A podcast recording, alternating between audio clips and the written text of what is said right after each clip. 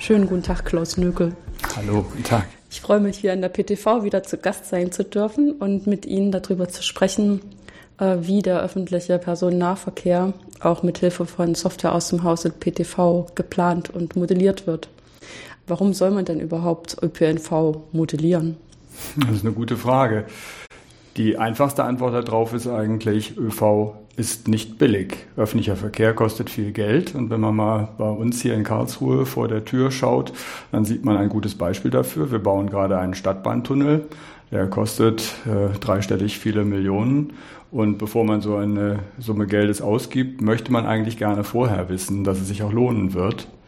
Und das aus zwei Gründen. Erstens mal, es soll tatsächlich wirklich ein positiver Effekt für die Fahrgäste dabei rauskommen und für die Bürger der Stadt. Aber zum anderen hätte man gerne auch Fördergeld für die Baumaßnahme. Und ähm, solches Fördergeld ist typischerweise an einen Nachweis geknüpft, dass ein entsprechender Nutzen eintreten wird. Naja, und da kann man sich jetzt vorstellen, aus so einem Topf möchten sich ganz, ganz viele Interessenten bedienen, überall in Deutschland. Es gibt sozusagen eine lange, lange Wunschliste von Städten, die alles Mögliche gefördert haben möchten. Gäbe es keinen Mechanismus, auf nachvollziehbare Weise zu ranken, könnte man nicht so eine Art Shortlist der Top Ten aufstellen und wissen, wem gibt man jetzt Geld.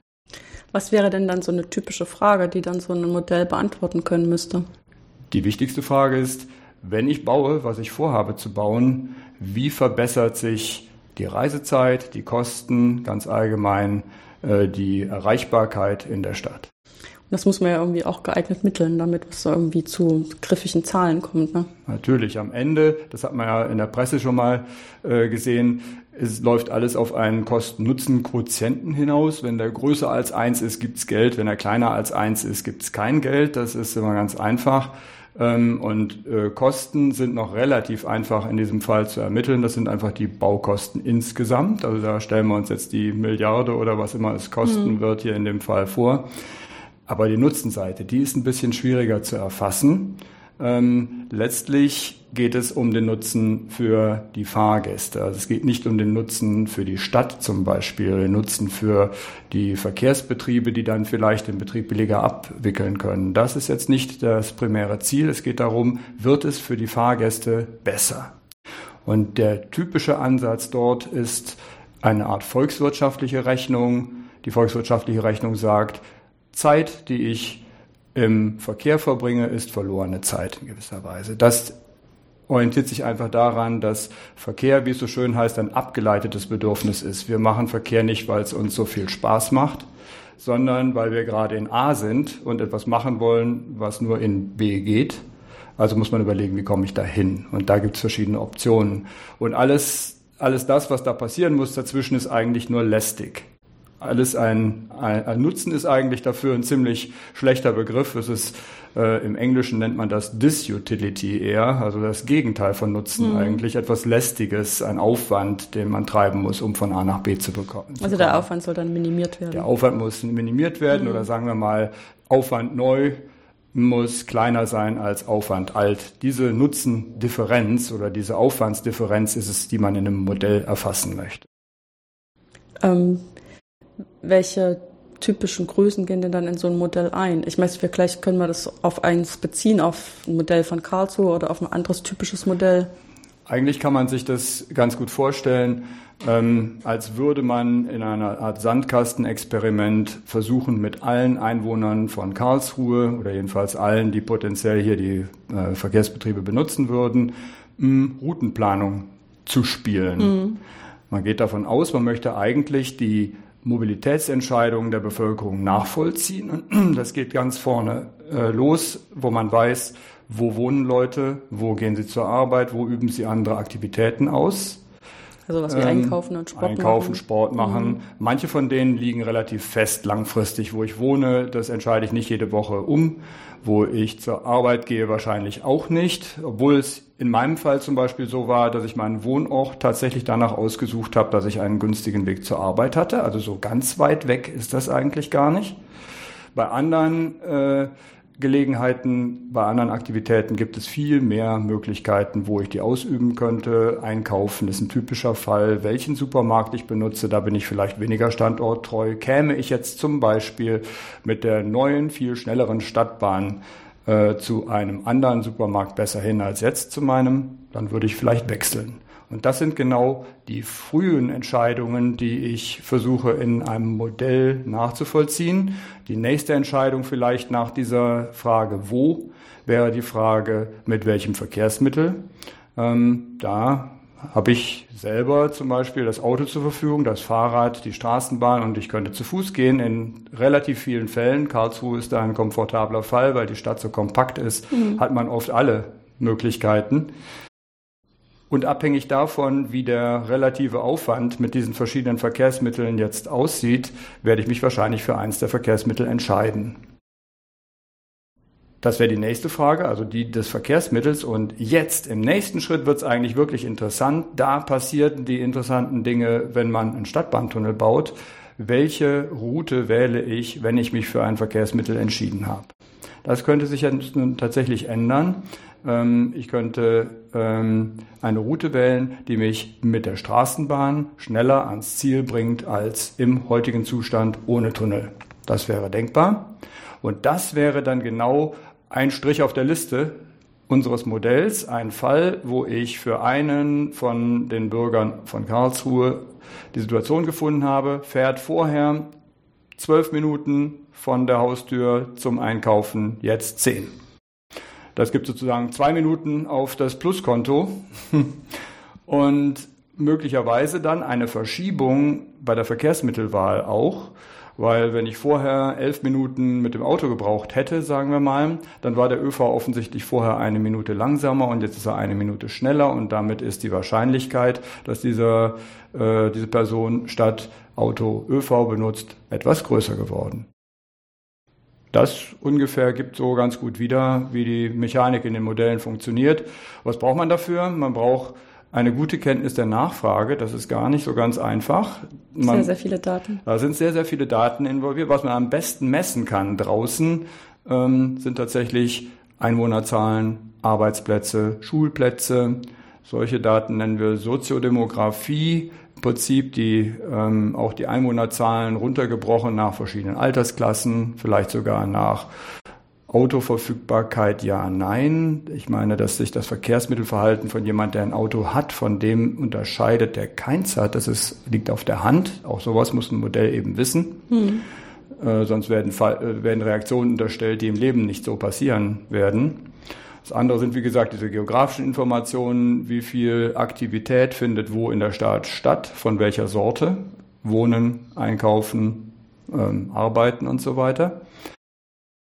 Und die dazwischen gelegenen Schritte, die werden alle schon im Prinzip aus einem Modell bestimmt. Oh, ich sollte noch sagen, die, das war jetzt sozusagen die Nachfrageseite, mhm. die ich beleuchtet habe. Die andere Seite habe ich jetzt gerade unterschlagen, weil die so viel einfacher zu beschaffen ist eigentlich. Das ist die Angebotsseite, nämlich eine Beschreibung des Verkehrsnetzes mit allem, was da drauf unterwegs ist.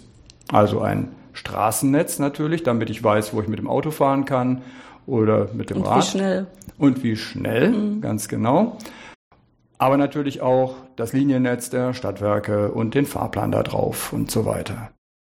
Das ist verhältnismäßig einfach, gibt es immer mehr auch frei verfügbare Datenquellen. Das heißt, der Aufwand, äh, den man dafür treiben muss, um sowas ins Modell zu packen, ist heutzutage vernachlässigbar.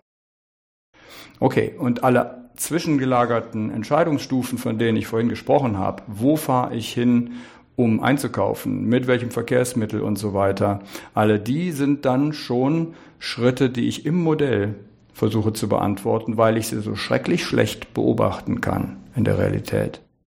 Ja, man kann natürlich so ein paar Haushaltsbefragungen machen, aber dann muss man das hochrechnen, weil man nicht alle Leute befragen kann und ob das dann immer so, also das weiß ja nicht, dass die lügen, aber ob sie dann wirklich so antworten, wie sie sich dann auch verhalten, das weiß man ja nicht. Ja, das ist sogar, da, da sprechen Sie gleich noch einen besonders äh, heiklen Punkt bei Haushaltsbefragungen an. Natürlich, wenn Leute anfangen, taktisch zu antworten, weil sie ahnen, aus welchem Grund die Befragung gemacht wird, dann wird es ganz, ganz schwierig. Aber tatsächlich ist das natürlich die, die probate Methode, um ein solches Modell zu eichen. Wie sonst mhm. soll ich glauben, äh, dass die zahlreichen Modellparameter, die so ein Modell natürlich äh, enthält, die sagen, wie sehr Leute in ihren Entscheidungen überhaupt auf Aufwandsunterschiede reagieren. Mhm. Ist ja gar nicht gesagt. Vielleicht sind sie einfach Gewohnheitstiere und machen sowieso immer das Gleiche, egal ob ich eine neue Straßenbahn baue oder nicht. Ja, ich meine, das kostet ja auch Zeit, und eine Entscheidung anders zu treffen. Ne? Eben, da ja. gibt's da gibt's einen intellektuellen Aufwand sozusagen, mhm. überhaupt sich aufzuraffen und neu nachzudenken. Den machen gar nicht alle vielleicht.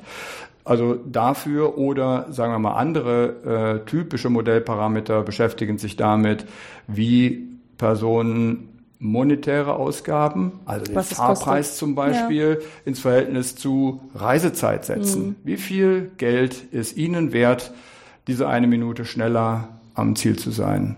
Hm? Durften die Stadtwerke dafür jetzt die Fahrpreise erhöhen oder nicht?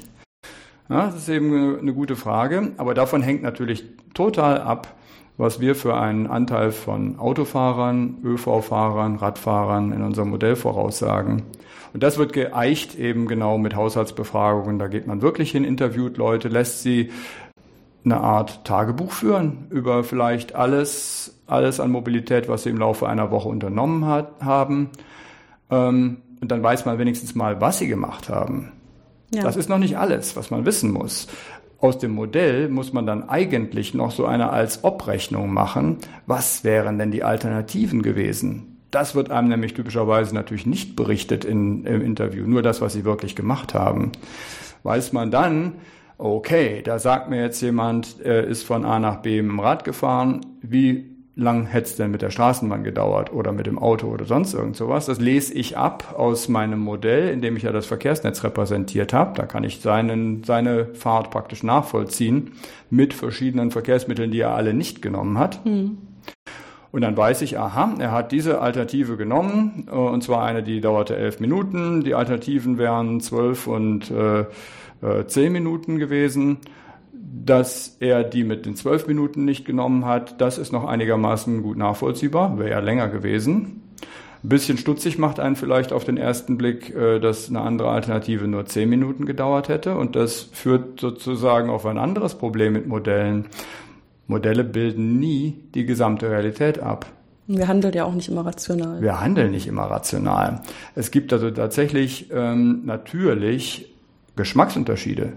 Also Leute bewerten zum Beispiel eine Minute, die ich im Bus sitze, ganz anders als eine Minute im Auto, eine Minute in der Straßenbahn. Und diese relativen Unterschiede, die sind leider auch individuell unterschiedlich. Hm? Dem einen macht die Ruckelei im Bus nichts aus, dem anderen schon und so weiter. Da gibt es große Unterschiede. Und es gibt natürlich noch Effekte, die wirklich ganz außerhalb des Modells äh, stehen, wie ähm, auf der Route fühle ich mich sicherer oder ist hübscher da oder da kann ich noch die Brötchen mitnehmen und er hat vergessen eigentlich zu sagen, dass er heimlich auf dem Weg von zu Hause zur Arbeiten noch einen anderen Zweck erledigt hat, nämlich einkaufen, mhm. Brötchen. Hm. Passiert oft, ähm, und solche nicht berichteten Details können dann natürlich die Route, die er eigentlich berichtet hat, ziemlich verfälschen. Und deswegen ähm, ist im Kern von all diesen Modellen, ob sie, ob sie sich auf den Individualverkehr oder auf den öffentlichen Verkehr beziehen, eine ganz interessante Modellbildung, die kommt aus der Entscheidungstheorie und läuft unter dem Stichwort Discrete Choice. Also ähm, ja, ich weiß gar nicht, wie das so deutsche so Wort dazu ähm, ja. äh, lautet. Wir haben es ja hier immer mit einer Auswahl zwischen endlich vielen diskreten Alternativen zu tun. Also fahre ich jetzt äh, mit dem Bus, mit der Straßenbahn, mit, mit dem Auto zum Beispiel oder gehe zu Fuß. Und einen Teil der Einflussfaktoren kann ich objektiv beobachten. Reisezeit, Fahrpreis, da gibt es nichts zu deuteln. Die kann ich genau messen irgendwie. Und deswegen könnte ich sagen, wer rational entscheidet, gegeben noch seine, seine persönliche Nutzenfunktion, wie gewichte ich diese Faktoren gegeneinander? Okay, das, damit muss ich sowieso rechnen. Mhm. Aber angenommen, da wäre dann Schluss, das wäre alles, was eine Rolle spielt, dann könnte ich ja exakt sicher sein, was passiert. Das bin ich aber tatsächlich eben nicht. Ich weiß, es gibt noch einen unbeobachteten Teil der, des Nutzens, den hat jeder noch so im Hinterkopf und ich als Modellierer komme nicht dran. Den kann ich nicht mal erfragen irgendwie. Und das Schicke an dieser Art Modellbildung in der Discrete Choice äh, Theorie ist, dass es eine Modellformulierung gibt, die es einem gestattet, unter Annahmen über die Verteilung von diesem unbekannten Teil. Also sowas ähnliches wie normal verteilt. Man sagt, das ist irgendwie so ein Rauschen, das man nicht beobachten kann. Hm. Da kann man schon ahnen, wenn man die Entscheidungen von vielen Leuten vorhersagt und bei jedem findet noch so ein Stückchen Rauschen statt, kann man hoffen, dass sich dieses Rauschen weghebt wenn man über viele, viele Fahrgäste mittelt. Mhm. Genau das rettet uns sozusagen hier in diesem Fall. Ja, man kann dann Formeln anwenden, die benutzen quasi, in die geht nur der objektiv äh, beobachtbare Teil des Nutzens ein. Und mit dem kann man dann trotzdem ist eine probabilistische Aussage im Prinzip, aber doch mit einer gewissen Sicherheit voraussagen, wie zum Beispiel der Anteil des ÖVs sein wird und natürlich dann eben auch, wie er sich zum Beispiel verändern wird, wenn ich das ÖV-Angebot verbessere, indem ich die Straßenbahn mit dem neuen Tunnel beschleunige. Mhm. Das ist immer so ungefähr das Gedankengebäude. Eine Frage, die sich mir dabei stellt, ist, ähm, ändert sich denn so dieser Rauschfaktor, wenn man äh, Modelle für verschiedene Städte anpasst? Also ich weiß zum Beispiel, dass es ein großes Modell auch für Paris gibt. Und ich würde halt denken, dass vielleicht die Mentalität von Franzosen nicht genauso ist wie die Mentalität von Karlsruhe. Schlägt sich das auch im Modell nieder? Ja, ja, tut es. Also wie, wie wie geht man überhaupt daran, äh, so, solche, solche Modellparameter einzustellen? Da gibt es wiederum eine eigene Schätztheorie dazu ja. quasi. Also es gibt eine, eine mathematische äh, Methode ähm, aus einem Stapel von vorgelegten Entscheidungen. Also denken wir wieder an unser äh, Fahrtentagebuch, ja. was wir die Leute führen lassen. Da habe ich ganz viele Entscheidungen. Ich spiele allen diesen Entscheidungen die nicht gewählten Alternativen zu und versuche dann aus, das ist wie, als würde ich ein großes Gleichungssystem lösen, so mhm. ungefähr. Die Unbekannten sind die Modellparameter und das ist Gewicht der Reisezeit, Gewicht der, äh, des, der, des Fahrpreises oder der, der Geldkosten sozusagen und eins davon wäre auch das Gewicht für dieses Rauschen. Mhm. Hm? Dieses Gewicht für das Rauschen, das sind alles Unbekannte. Ich löse quasi ein Gleichungssystem, wo all diese beobachteten Entscheidungen eingehen, auf nach den Unbekannten und bekommen insbesondere auch ein Gewicht für diesen Rauschenanteil raus. Und dann sieht man tatsächlich, wie rational gehen Leute hier oder in Paris oder in Singapur mit ihren Entscheidungen um. Ja. Mhm. Ja, in Singapur hatte ich jetzt noch gar nicht gedacht, aber stimmt, da könnte man sich dann auch vorstellen, dass das noch ein bisschen anders ist. Ja, klar. Ja, ich stelle auch fest, so in den persönlichen Entscheidungen, also wir haben zum Beispiel kein Auto, aber wir nehmen hier in Karlsruhe am Carsharing teil dass das tatsächlich auch unsere Art, wie wir Entscheidungen treffen, wie wir verreisen, ändert. Mhm. Also dass wir uns rationaler hinsetzen zu gucken, was würde uns die Bahnfahrt kosten, wie lange dauert das, wie komfortabel ist das dann, um von dort noch äh, ans Ziel zu kommen und ähm, dann wirklich verschiedene Entscheidungen zu treffen. Und dass es halt dann auch ein Unterschied ist, ob ich alleine unterwegs bin, ob wir zu zweit unterwegs sind, ob vielleicht noch unsere erwachsenen Kinder mitkommen. Und dann verschiebt sich das dann schon schnell von Eisenbahn auf Auto genau. wenn genug Leute dabei sind. Genau, genau. Das heißt also im Prinzip auch, ähm, ich habe ja am Anfang gesagt, äh, wenn wir, wenn wir äh, so ein Modell anwerfen, dann ähnelt das so einem Gedankenexperiment, als würden wir jeden Mal Routenplaner spielen mhm. lassen in Karlsruhe. Und dabei habe ich natürlich erstmal für den ÖV an etwas gedacht, was so aussieht wie die klassische Fahrplanauskunft vom KVV hier, also vom Verkehrsverbund hier vom Lokalen oder von Bahn.de, die kennt jeder. Die machen auch Auskunft. Klar, aber da drin natürlich nur für die Verkehrsmittel, die darin abgebildet werden. Und das ist jetzt genau einer von den Punkten. Sie sprachen gerade Carsharing an. Ähm, die Welt wird da gerade bunter. Also seit Jahrzehnten hatte man eigentlich immer so Individualverkehr gegen öffentlichen Verkehr. Und mit öffentlichen Verkehr war ziemlich klar, was man zumindest so in unserer Gegend der Welt darunter verstand, nämlich irgendwie ein Netz von Linien, die nach irgendeinem Fahrplan verkehren und dann früher hat man sich da hingesetzt mit einem gedruckten Fahrplan oder Kursbuch und hat sich eine Verbindung rausgesucht. Und das war's praktisch, das gab dann die Alternative vor, die man gegen Auto bewerten musste. Naja, und dann kam eine Entscheidung raus. Ja. Und inzwischen wird es insofern viel, viel bunter, als es neue Verkehrsmittel gibt, insbesondere welche, die man zeitweise besitzen kann, sozusagen. Also all diese Leihsysteme, ob das jetzt Carsharing oder Bike-Sharing ist, also Leih-Fahrradsysteme, ist ja wirklich ein, ein Segment, das sich rasant vermehrt. Also ich habe es gerade vorhin nochmal neu nachgeguckt, weil die Statistik, die ich im Kopf hatte, ein bisschen alt war. 2014 im August, das ist jetzt auch schon wieder anderthalb Jahre her, waren schon über 600 Städte in der Welt mit einem Leihfahrradsystem am Start. Also da kann man sich eben schon vorstellen, was vielleicht vor zehn Jahren eine exotische Vorstellung war und man hat sich gefragt, wird das jemals sich durchsetzen oder so? Das ist eigentlich inzwischen eine relative Selbstverständlichkeit. Und das bedeutet eigentlich, dass in dem Spiel, in dieser Entscheidungssituation, über die wir vorhin gesprochen haben, Leute jetzt mehr, mehr Möglichkeiten, Möglichkeiten, haben. ja. die, die Menge der Alternativen ist einfach breiter geworden. Und das Trickreiche ist, die neuen ähm, Verkehrsmittel kommen nicht nur daneben als zusätzliche Möglichkeiten vor, sondern sie lassen sich sogar auch noch kombinieren. Also insofern sind sie nämlich anders als das eigene Auto. Das, ja, das eigene muss Auto. immer wieder zurückbringen. Ja, das muss ich mal zurückbringen. Ja. Das hängt mir am Bein sozusagen. Ja, ja? Und, und, viele Leute, die an das Benutzen des eigenen Autos ähm, äh, gewohnt sind, denken ja auch fast gar nicht darüber nach, es mit anderen Verkehrsmitteln zu kombinieren, obwohl das in eingeschränktem Sinne, denken wir mal an Park and Ride, durchaus ginge. Irgendwo hinfahren und dann nochmal aus dem Auto auszusteigen und in was anderes einzusteigen, das ist schon wieder sowas, ähm, das äh, kostet intellektuelle Überwindung, förmlich. Aber ist natürlich möglich. Mit diesen neuen Verkehrsmitteln ist das viel zwangloser möglich. Ein Leihfahrrad oder ein Leihwagen, besonders wenn das so einer von äh, dem Typ ist, den ich nicht zur, Mietsta zur Ausgangsmietstation zurückbringen kann, also Einwegmietsysteme, die gibt's ja auch, die kann ich ja völlig beliebig im Laufe eines Tages mit anderen Verkehrsmitteln kombinieren, wie es gerade gebraucht wird. Ja. Eigentlich. Und trotzdem haben sie natürlich wieder ihre eigenen Einschränkungen, die maßgeblich mitbestimmen, wann man sie als bequem empfindet. Manche von den Systemen sind nämlich an feste Stationen gebunden. Naja, dann ist die Sache schon wieder ein bisschen anders. Manche sind nicht an Stationen gebunden, das ist aber nicht unbedingt äh, immer gut, weil man kann sich dann entsprechend weniger sicher sein, mit welchem Suchaufwand man äh, ein freies Fahrzeug findet. Wird es dann eins geben nach meinem Termin, wenn ich zum Bahnhof muss? Dann bin ich eventuell unentspannt, weil ich genau weiß, gelingt es mir nicht innerhalb von fünf Minuten ein freies Rad zu finden, kriege ich meinen Zug nicht.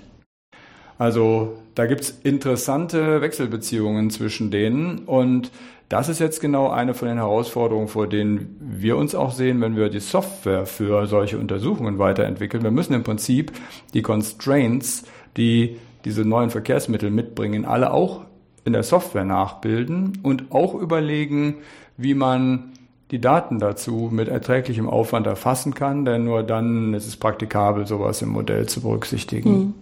Ja, was ich dabei also sozusagen als Benutzerin von der Seite immer noch ein bisschen unpraktisch finde, ist, dass man sich dann für jede neue Stadt erstmal wieder diese ganzen Informationen beschaffen muss.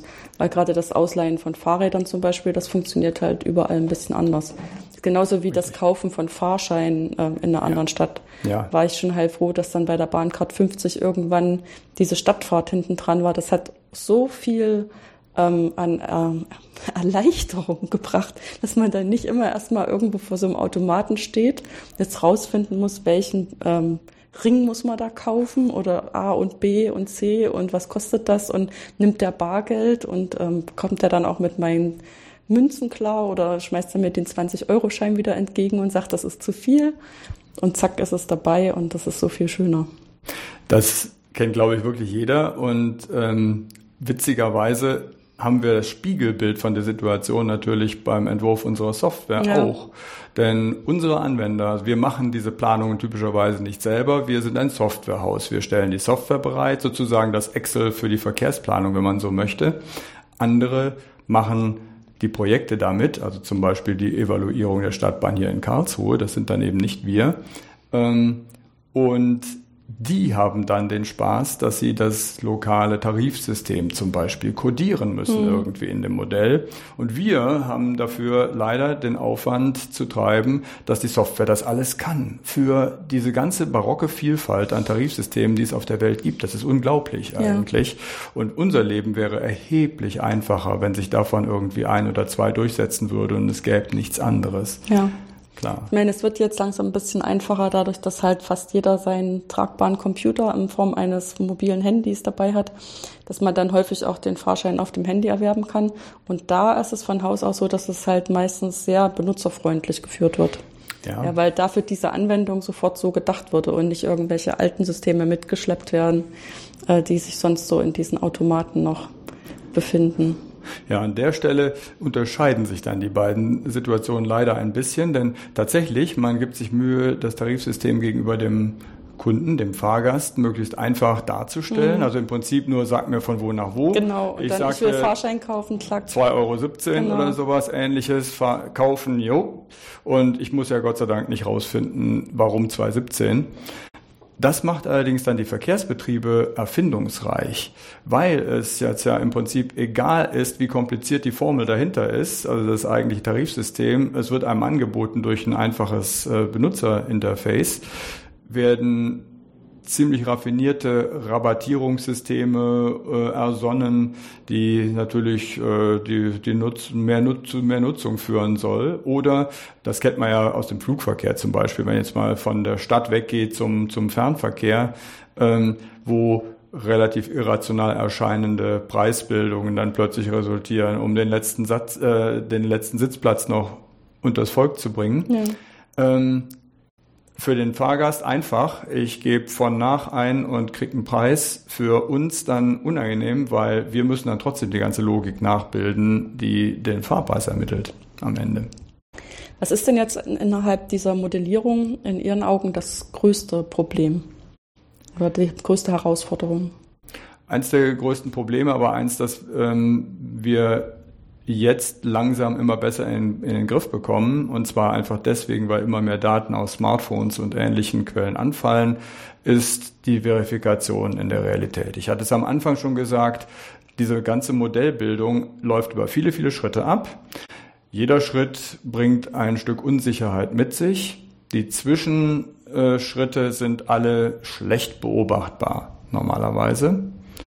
Und ähm, man fragt sich immer eigentlich, wie stark kann man so einem Modell trauen? Ähm, äh, kommen wirklich bei einem neuen, einem neuen Projekt, wie jetzt hier der, der U-Strape in Karlsruhe, die richtigen Prognosen raus?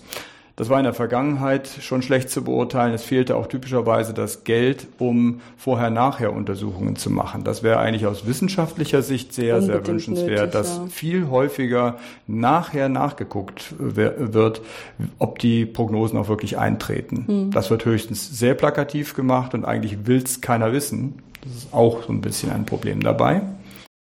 Aber das wird jetzt besser, weil man im Prinzip ähm, zusätzlich zu dieser relativ aufwendigen Form mit dem Tagebuch, was man da führen lassen kann und wo man Leute interviewen muss, ähm, einfach große Datenmengen auswerten kann, die aus Smartphones anfallen, zum Beispiel die die Ortungsfunktion eingestellt haben oder überhaupt aus Mobilfunkdaten.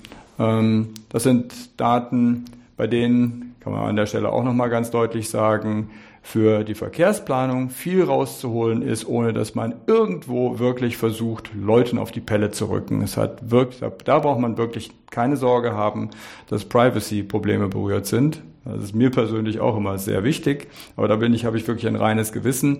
Denn hier geht es tatsächlich einfach nur um sehr aggregierte Daten, wie zum Beispiel äh, hat, haben wir richtig vorhergesagt, wie sich der Anteil des öffentlichen Verkehrs am Gesamtverkehr verändert, also der Mode Split. Mhm. Naja, da rede ich dann irgendwie bei, keine Ahnung, wie viel Fahrten. Karlsruhe hat äh, 300.000 Einwohner, ja, der macht so im Schnitt drei Fahrten am Tag. Also reden wir mal über rund, rund eine Million Fahrten in Karlsruhe am Tag.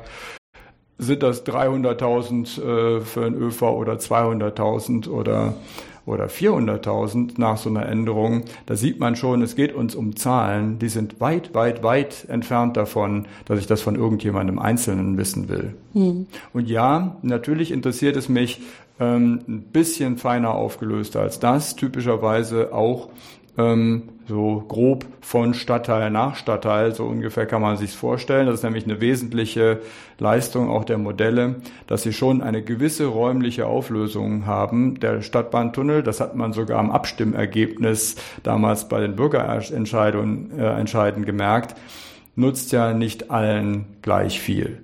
Das ist jetzt nichts Schlimmes bei diesem Stadtbahntunnel. Ich kenne keinen Verkehrsvorhaben, was nicht diese Eigenschaft hätte, ja, was ja. also wirklich völlig fair wäre. Mhm. Aber meistens ähm, ist es ja so, wenn man eine Stadt anguckt, Karlsruhe, London, irgendeine Stadt, dann sind nicht alle Stadtviertel, nicht alle Ecken in der Stadt gleich gut erreichbar. Da gibt es ziemliche Unterschiede. Ob ich hier in der Nähe vom Marktplatz wohne oder in den Bergdörfern, halten. macht natürlich einen Riesenunterschied ja. irgendwie. Und oft verfolgen Städte so aus ihrer übergeordneten Sicht noch ein anderes Ziel ähm, als jetzt nur im Einzelfall die Fahrzeit zu verkürzen, nämlich im Prinzip etwas mehr Gerechtigkeit in der Stadt herzustellen. Ähm, Erreichbarkeit, das ist also in unserem Bereich fast ein technischer Term mhm. ähm, und der bedeutet einfach sowas wie durchschnittliche Reisezeit zu all den Zielen, die mich eigentlich interessieren könnten, zu allen potenziell interessanten Zielen. Das ist eine Kennzahl, die so ungefähr die, äh, die Güte, mit der ich im Verkehr wegkomme, von da, wo ich, sagen wir mal, wohne, misst. Und ein Ziel von der Stadt kann sein, ähm, Lücken oder besonders benachteiligte Stadtteile in dieser Hinsicht aufzubessern. Lücken auszubügeln mhm. quasi. Ja, und das ist insbesondere äh, auch interessanterweise etwas, wo diese neuen äh, Sharing-Systeme besonders ins Spiel kommen. Denn ich habe vorhin gesagt, äh, eine einfache Sicht ist, das sind einfach nur konkurrierende weitere Verkehrsmittel. Man kann aber auch eine ganz andere Sicht einnehmen. Da lösen diese Verkehrssysteme das Problem der letzten Meile für den klassischen ÖV. Und in dem Sinne sind sie dann eigentlich eine gute Ergänzung und eine willkommene Bereicherung eigentlich und stärken sozusagen im Verbund mit dem klassischen äh, ÖV die Gegenkoalition zum Auto, wenn ja. ich jetzt mal so ein bisschen polarisierend das sage. Ähm, das kann also durchaus sein. Ich habe das selber auch. Also bleiben wir bei mir ruhig. Ähm, ich habe einmal die Woche äh, Sport in einer Ecke, wo man nicht besonders gut hinkommt in Karlsruhe. Aber da wäre es zum Beispiel, das im Augenblick dummerweise auch noch gerade außerhalb des Bediengebiets vom Bike-Sharing-System. Aber das wäre in meinem wöchentlichen ähm, Mobilitätsverhalten der, der klassische Fall, wo ich heute aus dem Grund mit dem Auto dahin fahre, wo ich aber das eigentlich sehr gerne ersetzen würde durch eine Kombination aus Straßenbahn und Leihfahrrad am anderen Ende. Es ist halt relativ weit weg von hier. Mhm. Alles mit dem Fahrrad ist vielleicht ein bisschen blöd, dauert zu lang, aber Straßenbahn bis kurz davor und dann die letzte, der letzte Kilometer oder sowas mit dem Leihfahrrad wäre ideal. Ja. Oder man hätte halt bessere Möglichkeiten, das im Straßenbahn mitzunehmen, das Fahrrad. Ja, ja, Was halt im, mit den neuen Wagen ein kleines bisschen besser geht, aber ja. man kann sich halt nicht darauf verlassen, ja. dass man das stressfrei mitnehmen kann. Hm, genau, richtig.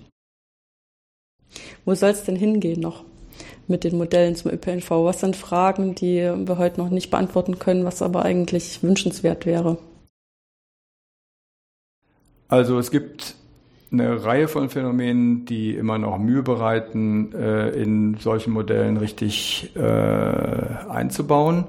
Was ich bisher gesagt habe, das geht immer noch so ein bisschen von der ursprünglichen Situation aus, ich möchte von A nach B und orientiere mich über die Alternativen irgendwie, während ich noch zu Hause sitze, mhm. sagen wir mal, und überlege mir dann in Ruhe, nehme ich das Auto, nehme ich die Straßenbahn, nehme ich das Fahrrad. Das ist aber streng genommen heutzutage gar nicht mehr unbedingt so, sondern jedenfalls nicht mehr so, wenn ich mich im öffentlichen Verkehr bewege. Wir haben ein Smartphone in der Hosentasche.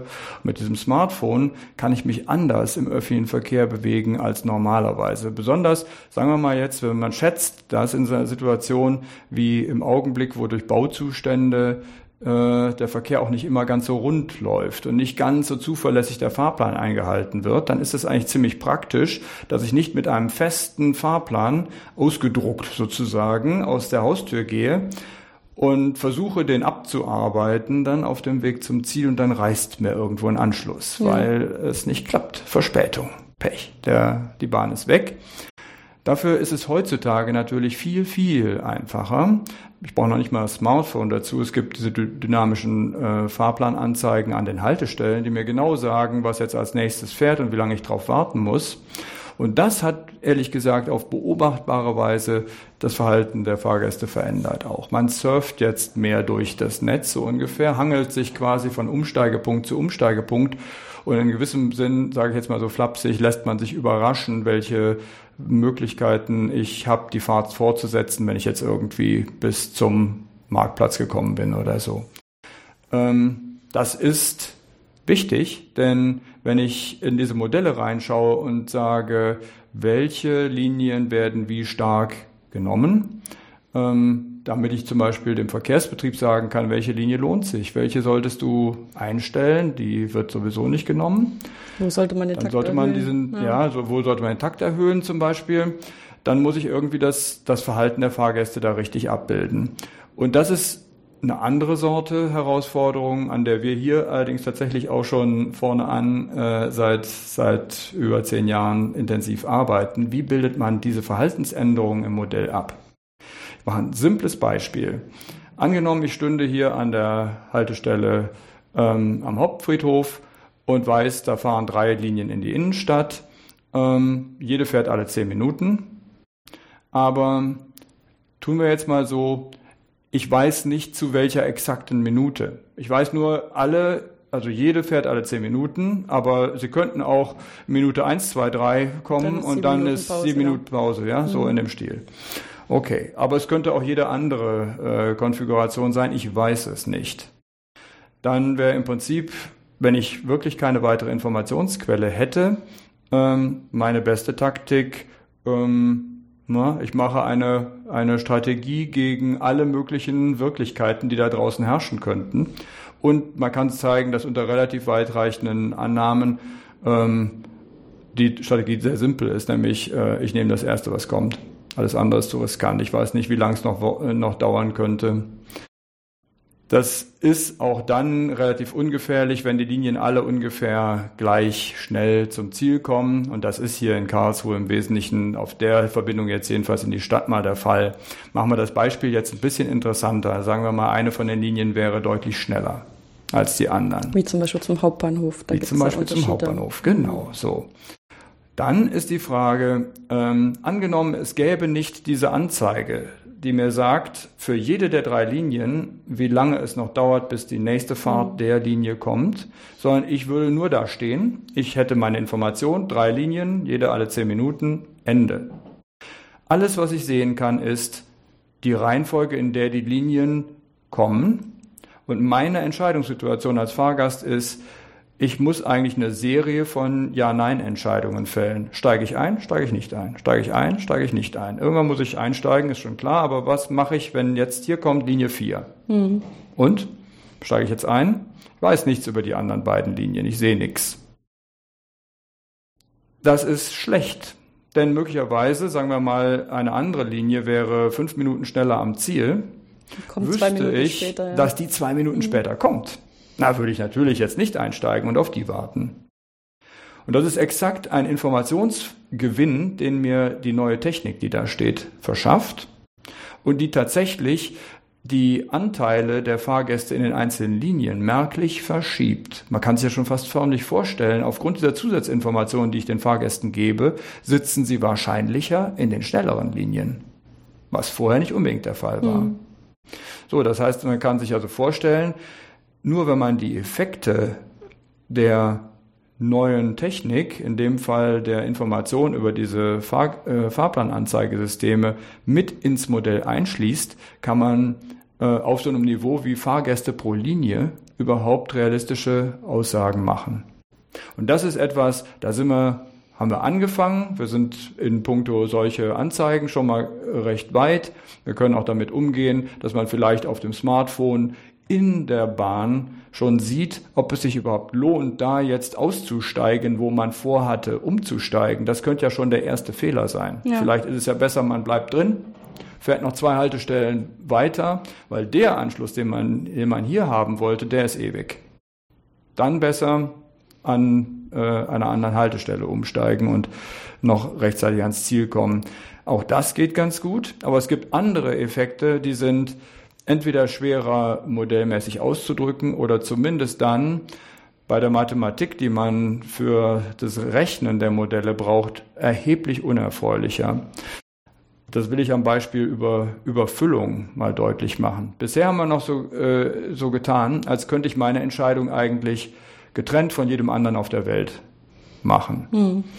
Das geht hier in Karlsruhe auch einigermaßen. Ich habe das bisher, glaube ich, noch nicht erlebt, dass ich irgendwo zum Beispiel zurückbleiben musste, weil ich wirklich physisch nicht mehr in die Straßenbahn gepasst hat. Aber man, man hat Beim Nahverkehrszug passiert das schon mal in Karlsruhe. Da kann es schon mal passieren. Man hat diese Bilder von livrierten äh, Pushern in Tokio ja. schon mal gesehen, ja, die dann die Leute in die U-Bahn zwängen und so. Optimal. Äh, schon sehr extrem natürlich. Ja. Sowas haben wir ja nicht, aber trotzdem, so Effekte gibt es. Also bevor ich nicht mehr reinpasse, tritt immerhin schon mal ein Komfortverlust ein. Das ist mal, sagen wir mal, Stufe eins. Mhm. Es könnte sein, ähm, dass ich, dass ich natürlich noch mit jeder Bahn mitkomme, die ich haben will, kein Problem, aber manche sind voller als andere und es ist nicht so angenehm mit dem Ellenbogen des Nachbarn im Gesicht äh, irgendwie die Fahrt durchzustehen. Also eine Fahrt in eine Minute Fahrt in so einem Fahrzeug fühlt sich deutlich länger an. Ja, oder ich habe vielleicht einen Kinderwagen dabei und komme wirklich so. nicht mehr rein, weil ich nicht unhöflich sein will und den anderen über die Füße fahre. So, genau. Und ähm, das ist zumindest noch etwas, das ist moderat anstrengender in einem Modell zu berücksichtigen, ähm, äh, quasi eine Art auslastungsabhängige, einen auslastungsabhängigen Strafterm ins Modell einzubauen, der genau dieses Unwohlsein, ich fahre in einem stickig vollen Fahrzeug abzubilden. Mhm. Geht aber noch. Deutlich unerfreulicher ist wirklich die Situation, wo ich eventuell gar nicht mitkomme. Warum? Naja, jetzt nochmal ganz kurz, wie, wie kann man sich vorstellen, wie so ein Modell funktioniert? Das sind im Prinzip drei Schritte. Der erste Schritt ist, ich mache diese Verbindungssuche wie früher mit dem feuchten Finger im Kursbuch so ungefähr. Also ich denke mir für den Fahrtwunsch aus, welche alternativen Verbindungen gibt's, vielleicht mehr als nur eine einzige. Dann bewerte ich die alle ähm, und anschließend nehme ich die beste davon. Das ist so ungefähr die Vorgehensweise. Und bei dieser Bewertung, da waren wir jetzt gerade eben, da findet die Bewertung natürlich auch nach subjektiven Gesichtspunkten statt, nicht nur nach objektiven. An die Stelle von der Reisezeit, von der objektiven Reisezeit tritt dann die gefühlte Reisezeit sozusagen. Das ist inklusive des Unwohlseins ja. mit Straftaten drin. Geht aus dem einfachen Grund, weil die Verbindungen, die ich am Anfang bestimmt habe, sind davon nicht betroffen. Das heißt, wenn ich mir vorstelle, in so einem Modellablauf geht relativ viel von der Rechenzeit, wenn man jetzt mal auf ein paar praktische Aspekte zu sprechen kommt, auf jede Menge solcher Verbindungssuchen, solcher Kurzwegsuchen sozusagen im Verkehrsnetz drauf. Es ist angenehm, wenn ich diese Berechnung ein einziges Mal vorab machen kann und anschließend höchstens unterschiedliche Bewertungen darauf anwenden kann, bevor ich dann auswähle. Es ist unangenehmer in dem Fall, wo ich tatsächlich stehen bleiben muss an der Haltestelle und nicht einsteigen kann, denn hier ändert sich die Verbindung. Hier ändert sich die Verbindung und hier ist es nicht nur, dass ich bei gleicher objektiver Fahrzeit eine längere subjektive Fahrzeit fühle, die Fahrzeit wird auch objektiv länger dadurch. Eventuell plus Ein Takt Minuten, später, ja. plus zehn Minuten zum Beispiel. Mhm. Ja, es ist einfach ganz real. Ja. Und der Zug ist auch wirklich weg. Ich bin nicht nur verschwitzt, wenn ich ihn erreiche. so, das ist tatsächlich in, in Modellen extrem viel unangenehmer und mit extrem viel mehr Rechenaufwand nur abbildbar. Und man kann sich auch vorstellen, äh, dass das so ist, denn es, es führt zu erstaunlich anderem Verhalten. Ähm, dass die, das Phänomen mit, der, mit, der, äh, mit dem Diskomfort trifft noch alle gleich ungefähr. Wenn ich zwischen Marktplatz und Europaplatz äh, gedrängt stehe, dann trifft mich das genau gleich Egal, ob ich am Marktplatz einsteige oder hier oder sonst wo, das ist, ist für alle gleich. Wenn es um das Einsteigen können an sich geht, dann stimmt das nicht mehr. Das trifft Fahrgäste abhängig davon, wo sie eigentlich versuchen zuzusteigen. Ja. Wenn ich relativ am Beginn einer Linie einsteige und es ist noch schön leer, dann bin ich drin und niemand kann mir den Platz mehr streitig machen. Steige ich irgendwo erst spät, mal am Marktplatz oder so zum Beispiel zu, dann habe ich eventuell das Problem, ich komme nicht mehr rein, weil ist schon alles voll.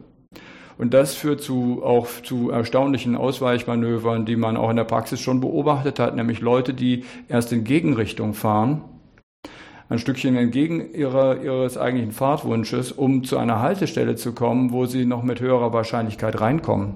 Weil das die erwartete Reisezeit ans Ziel minimiert. Kaum zu fassen, aber habe ich aus Städten wie London schon gehört. Also man muss gar nicht bis, bis Tokio denken für sowas. Und das ist tatsächlich ein klarer Beweis dafür, dass die Verbindungsmenge, also die alternativen Menge, die Leute auch in Betracht ziehen. Das, das ist viel real, größer, als man erstmal rational größer, denken würde. Ja?